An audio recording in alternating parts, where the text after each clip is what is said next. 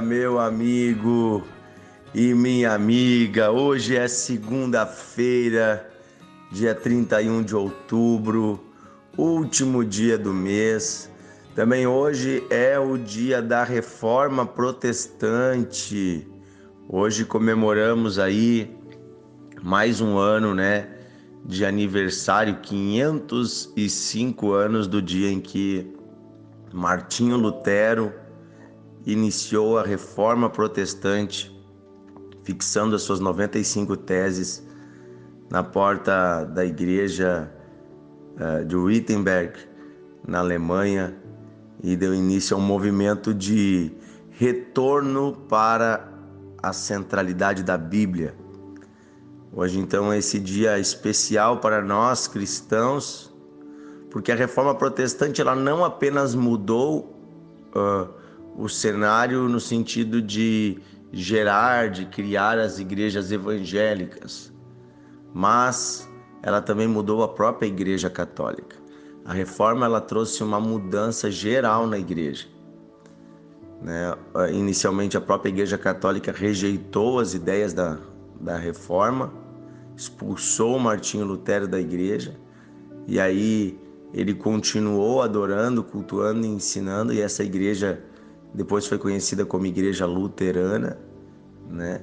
Mas a partir das ideias de Lutero, essas ideias de que a Bíblia é a única verdade para os cristãos se espalharam pelo mundo todo e trouxeram reflexões e mudanças em vários lugares, inclusive dentro da própria Igreja Católica, que aos pouquinhos foi também deixando certas práticas, foi mudando alguns ensinos, ensinamentos né? E hoje nós temos um mundo onde a Bíblia ela está entre os cristãos sendo livremente reproduzida, né? E aos poucos os cristãos têm redescoberto o valor e o poder da palavra de Deus.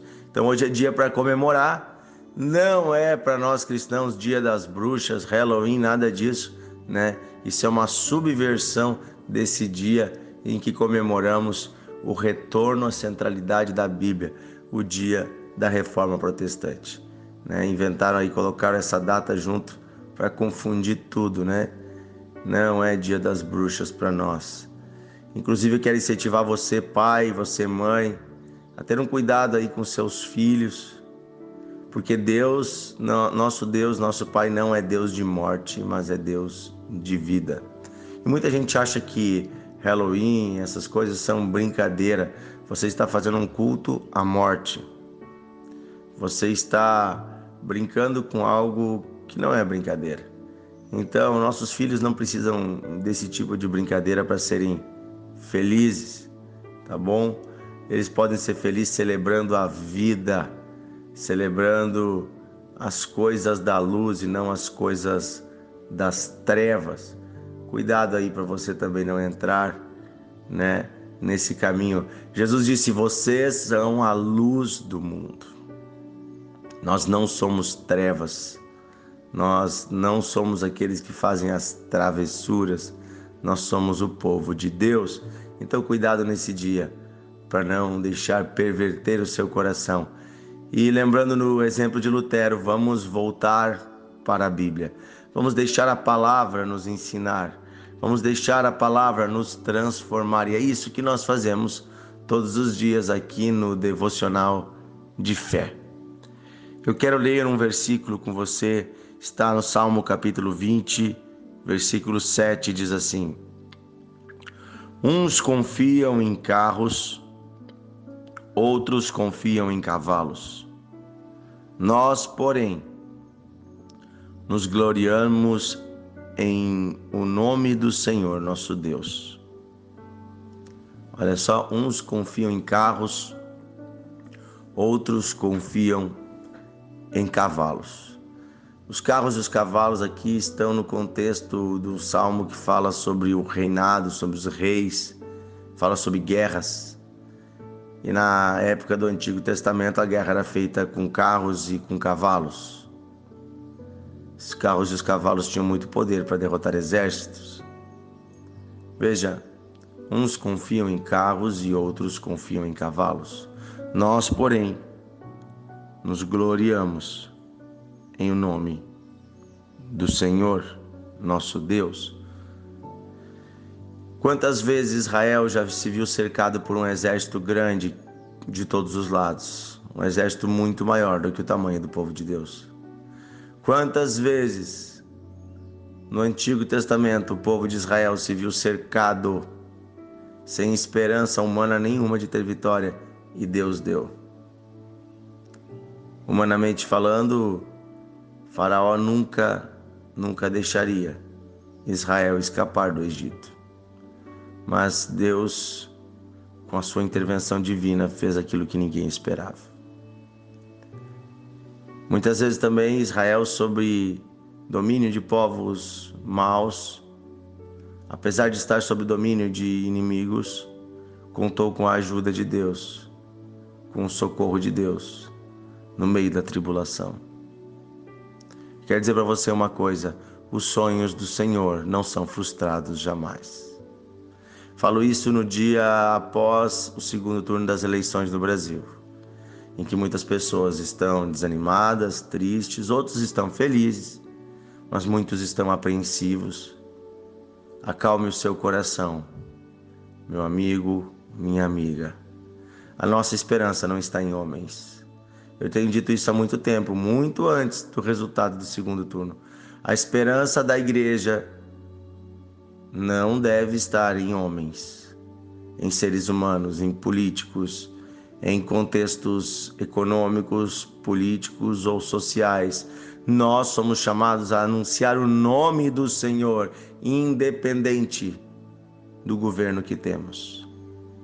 Nós não precisamos da autorização de ninguém para anunciar o nome do Senhor, e é no nome dele que nós vamos viver. É pelo nome dele que nós vamos fazer todas as coisas. E fique tranquilo, mesmo que alguns confiem em carros, em cavalos, em políticos, em dinheiro, em isso, em aquilo, nós confiamos no nome do nosso Deus. Ele nos sustentou até aqui. Ele nos trouxe até aqui e ele vai continuar nos sustentando. E é no meio de situações difíceis que a igreja aprende a confiar somente em Deus. É no meio de momentos em que não podemos nos apegar a estruturas humanas, que nós aprendemos a confiar somente no Senhor. Então hoje coloque a sua confiança no Senhor, porque a Bíblia diz que céus e terra irão passar, mas as minhas palavras jamais passarão. A palavra de Deus continua disponível para nós.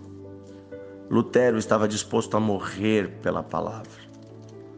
Martinho Lutero, quem não conhece sua história, vale a pena conhecer, foi um monge, ele era padre, ele era católico, na época em que só existia também a Igreja Católica, e um dia, estando em depressão, muito triste, se culpando pelos seus pecados, ele recebe de um, um, um líder seu, um bispo, ele recebe o livro de Romanos e diz para ele: leia esse livro.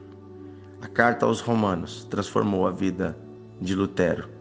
Quando ele leu a carta aos Romanos, ele entendeu que ele não recebia o perdão dos seus pecados por ter feito esta ou aquela obra, ou por se chicotear como ele mesmo se chicoteava, ou por pagar uma indulgência. Ele entendeu que tudo já estava feito em Cristo, que ele já havia recebido o perdão dos seus pecados e que agora o justo viverá pela fé. Pela fé e não pelas obras, o justo viverá pela fé. Então, pela verdade da Bíblia, ele colocou a sua vida em risco porque ele começou a pregar a verdade numa época em que a igreja dizia que você precisava pagar uma taxa para ser salvo. Numa época em que a igreja dizia que você não podia ler a Bíblia livremente, apenas o Papa poderia interpretá-la.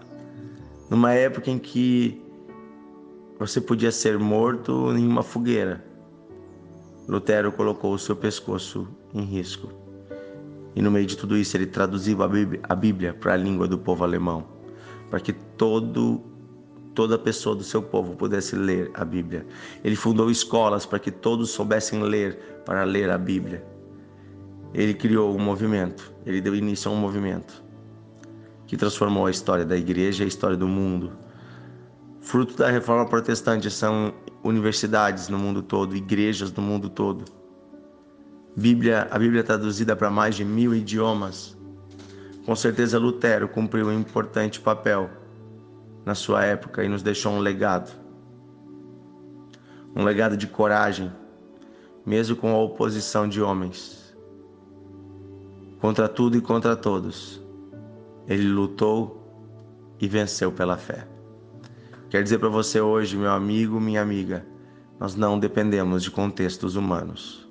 Nós dependemos do poder de Deus. E é no nome do Senhor que nós vamos lutar todos os dias pela fé. Vamos levar o amor de Deus. Vamos levar o amor de Jesus. Vamos orar pelos enfermos. Vamos ensinar a palavra de Deus. Vamos estar à disposição do nosso Senhor e nós veremos um tempo de avivamento maior ainda nessa nação. Que Deus abençoe o Brasil, que Deus abençoe cada um de nós. Pai querido, em nome de Jesus oramos nessa segunda-feira, pedindo a tua graça para continuar no meio das tribulações. A tua graça, Senhor, para não olharmos para os carros e nem para os cavalos, não olharmos para a economia e nem para a política, mas olharmos para aquele que é o Criador de todas as coisas, o Senhor, o nosso Deus. Que a tua palavra seja o nosso norte e que possamos viver por ela e anunciar ela todos os dias. Eu peço, Senhor, nos fortalece renova as nossas forças. Dá-nos ânimo novo, Senhor. E obrigado porque não precisamos e nem devemos confiar em homens, mas podemos confiar no Senhor todos os dias. Obrigado, Senhor. Pedimos, abençoa o nosso país. Abençoa, Senhor, o futuro do Brasil. Tem misericórdia dessa nação, Senhor. Traz um futuro abençoado para todos nós. Pedimos isso, Pai, em nome de Jesus. Amém e amém.